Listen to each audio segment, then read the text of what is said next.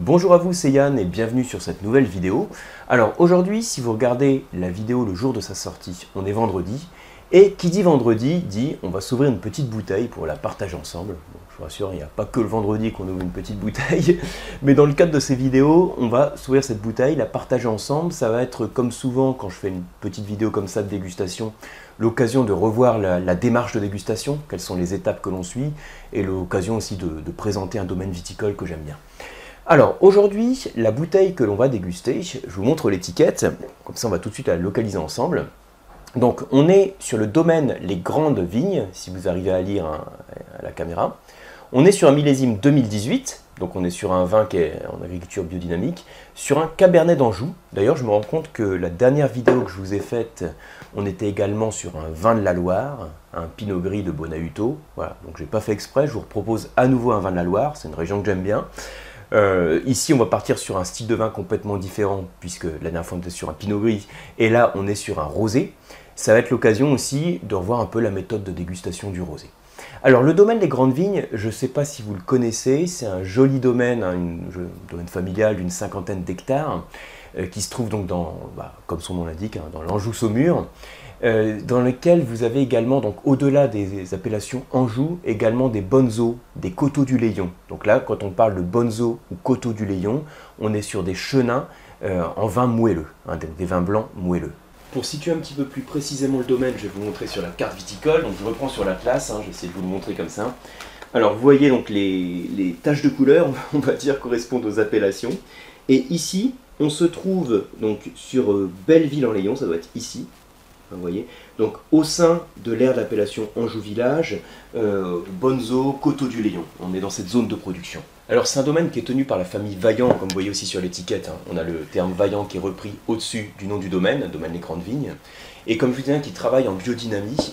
Alors, bon, on va dire sur cette vidéo, l'objet, ça va pas d'approfondir sur la biodynamie, parce que je prévois une vidéo sur ce sujet pour creuser un petit peu plus. Mais voilà, pour le présenter peut-être en 5 secondes, sans, sans, faire quelque chose un peu trop simpliste.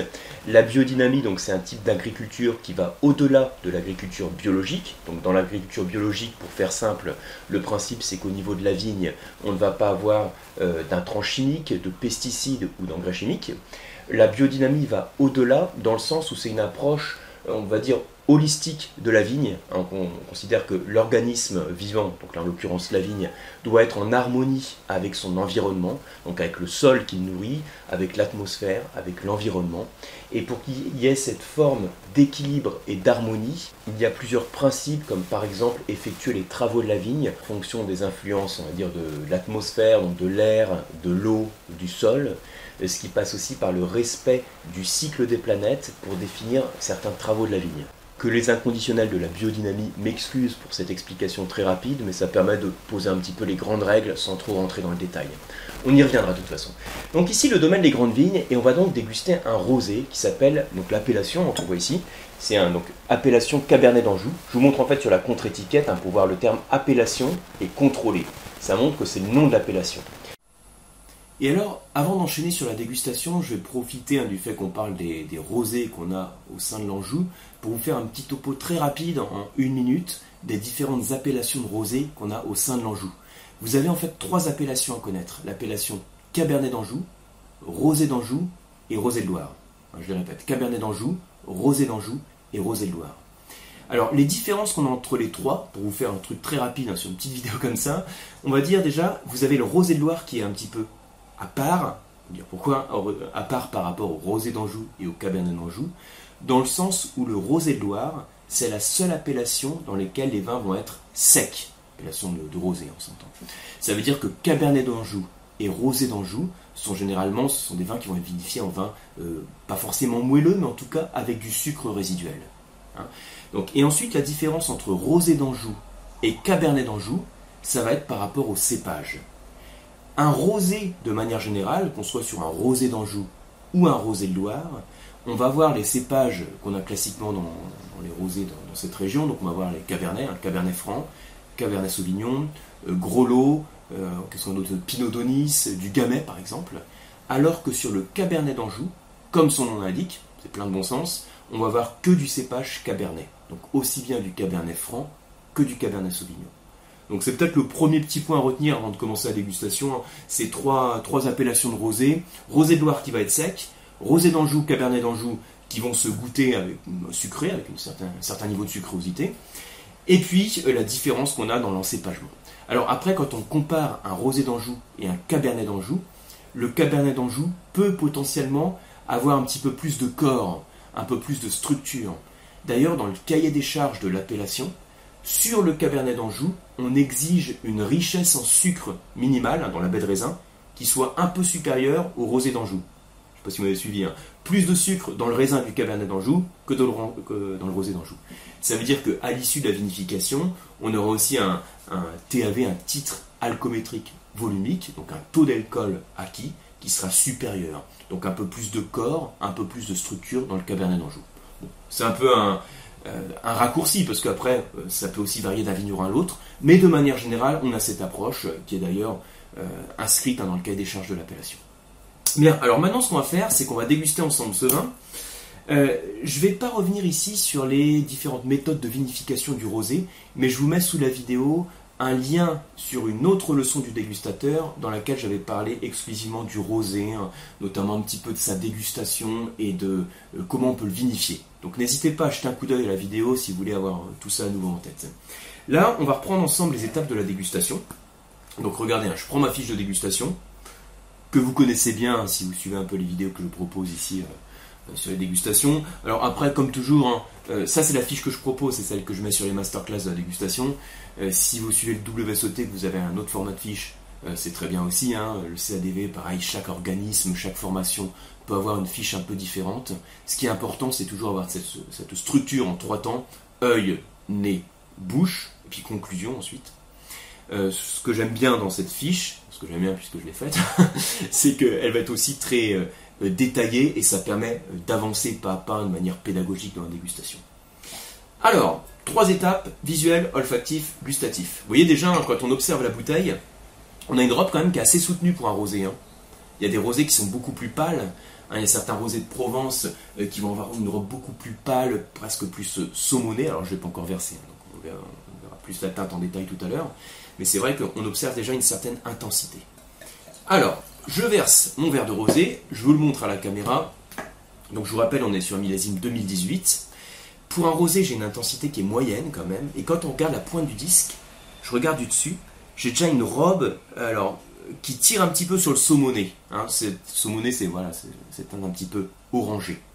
Assez classique en fonction du cépage, en fonction du travail du raisin, en fonction euh, du degré d'oxydation aussi qu'on peut avoir dans le travail du vin. Alors, qu'est-ce qu'on va pouvoir observer par rapport au nez? Observer, sentir plutôt par rapport au nez. Comme toujours, je fais le nez en deux temps, je le sens une première fois. J'ai déjà un nez ouvert, hein. je perçois très vite les arômes en ayant à peine plongé mon nez dans le verre. Et puis on va essayer de caractériser ces arômes. on sent beaucoup de fraîcheur déjà, beaucoup de fraîcheur du fruit.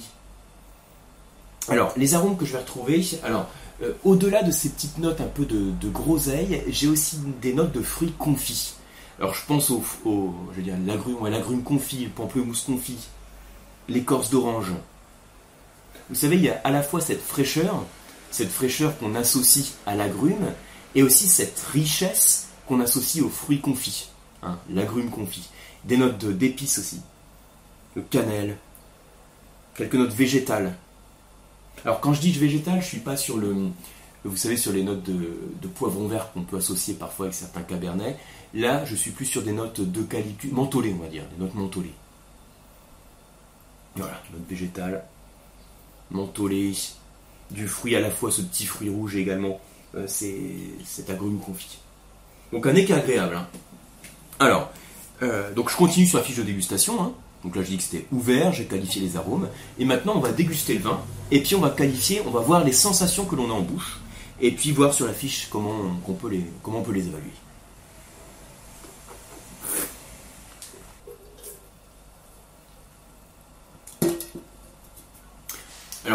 Là, on perçoit même. Alors, je vais, je mettre après les commentaires dans l'ordre. Hein. Je vous dis simplement les sensations tout de suite. Je perçois du gras, de la rondeur apportée par la sucrosité. Je vais revenir dessus tout à l'heure. Et je sens aussi alors des tanins qui sont très fins, Alors je suis d'accord, hein, quand on déguste ce type de vin, on va pas forcément rechercher les tanins. On est sur un rosé, il a eu une toute petite macération d'une dizaine, dizaine d'heures avec une température contrôlée à 10-12 degrés. Donc cette macération est là pour extraire des arômes et pas spécialement des tanins. Mais on sent une certaine structure, une richesse et du grain en bouche. Un rosé qui a un, certain caractère. Et ce qu'on constate tout de suite, j'aurais peut-être dû commencer par là, mais je vous dis un peu les sensations pour l'instant comme elles viennent. Dès l'attaque, on a de la rondeur apportée par le sucre ça se goûte carrément moelleux. Hein. On a vraiment un, bon niveau de sucre résiduel qui va être équilibré par l'acidité. Alors maintenant, là je vous dis un petit peu tout ce qui venait. Regardez, je reprends les, les termes que j'ai là sur le sucre, l'acide, l'alcool, etc. Pour le sucre, je qualifierais, pardon, je qualifierais de moelleux. L'alcool de léger, c'est pas lui qui ressort, c'est plus la sucrosité, et une acidité qui est vive. Et cette acidité vive, qui est apportée aussi par les cépages cabernet, hein, souvenez-vous que les cépages cabernet apportent de l'acidité, cette acidité vive est la bienvenue pour équilibrer la sucrosité.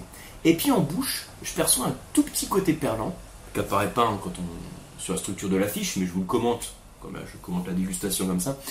Un petit côté un peu perlant qui crée un léger picotement sur la langue. Alors qu'est-ce que c'est que ce truc quand on a un léger picotement? C'est très agréable sur ce type de vin parce qu'on a un petit peu fait de CO2 résiduel, de dioxyde de carbone. Vous savez que dans la fermentation alcoolique, donc les levures convertissent le sucre du raisin en alcool, ça crée des arômes, ça crée des produits secondaires, et puis ça crée également un dégagement de dioxyde de carbone. Et sur une vinification classique, on va soutirer notre cuve, on aère le vin pour euh, pour pas en fait avoir un niveau de CO2 qui soit sous le seuil de perception. Et quand on a ce niveau très légèrement perlant, alors certains dégustateurs ils sont plus ou moins sensibles, hein, mais on retrouve ce côté perlant, ça contribue à la fraîcheur du vin. Parce que le CO2 euh, agit alors un petit peu comme l'acidité, dans le sens où le dioxyde de carbone se change en acide carbonique en contact avec une enzyme de la salive. Donc ça contribue à la fraîcheur, et donc c'est très bien parce qu'on a quand même un cabernet d'Anjou qui, tire sur le moelleux. Hein. Donc en termes de tanin, là je vais presque pas en parler, je les qualifierais de lisse, hein. c'est vraiment ce qu'on a le, plus faible, ce qui est normal aussi hein, sur ce type de vin. Les arômes en bouche, je retrouve mon côté confit et je retrouve même des notes de, euh, euh, de fleurs d'acacia, de miel, de miel d'acacia. On a vraiment euh, cette sucrosité et ces arômes de fruits mûrs, d'agrumes confits aussi qui restent en bouche. J'ai un corps qui est plutôt concentré, cette concentration étant apportée aussi par le sucre résiduel. Donc c'est un vin que je qualifierais de fameux, hein, c'est un rosé qui est bien fait. Alors après, est-ce qu'on peut le faire vieillir? Je dirais oui. C'est un rosé qu'on peut faire vieillir parce qu'il a de l'acidité, il a une certaine complexité en termes d'arôme, et puis il a du gras, il a du sucre aussi hein, qui lui permet de, tenir. Hein. Euh, donc ça peut être intéressant de le faire vieillir en cave, 6 ans, 7 ans, 8 ans. Euh, je sais que ça surprend parfois quand j'invite à faire vieillir les rosés, mais quand vous avez des rosés avec une certaine concentration, c'est hyper intéressant, si vous avez une bonne cave, hein, euh, de, les faire vieillir. Parce que quand vous avez ce bouquet tertiaire qui se développe sur les rosés qui ont initialement une certaine fraîcheur, une certaine acidité, ça crée aussi donc, euh, des vins délicats et qui sont très plaisants en dégustation. Bref, des expériences à faire. Voilà, donc voilà pour cette petite dégustation. Donc Cabernet d'Anjou, domaine Les Grandes Vignes. Donc voilà, c'est, je vends pas de vin, c'est pas du tout. Euh, on posait la question la dernière fois pour acheter les, bouteilles que je, que je présentais. Euh, je suis pas du tout sponsorisé par le vigneron, hein. c'est plus euh, des vins euh, que, j'aime bien, des vignerons parfois que je découvre aussi, hein, que je mets en avant. Voilà, c'est plus pour me faire plaisir et puis j'espère aussi vous faire plaisir en partageant ces petits moments de dégustation. Merci à tous en tout cas pour votre attention. Je vous retrouve très bientôt bah, sur une prochaine vidéo ou un prochain mail. Et sur les formations, c'est toujours sur lecoam.eu et sur les masterclass de dégustation. Merci beaucoup et à très bientôt.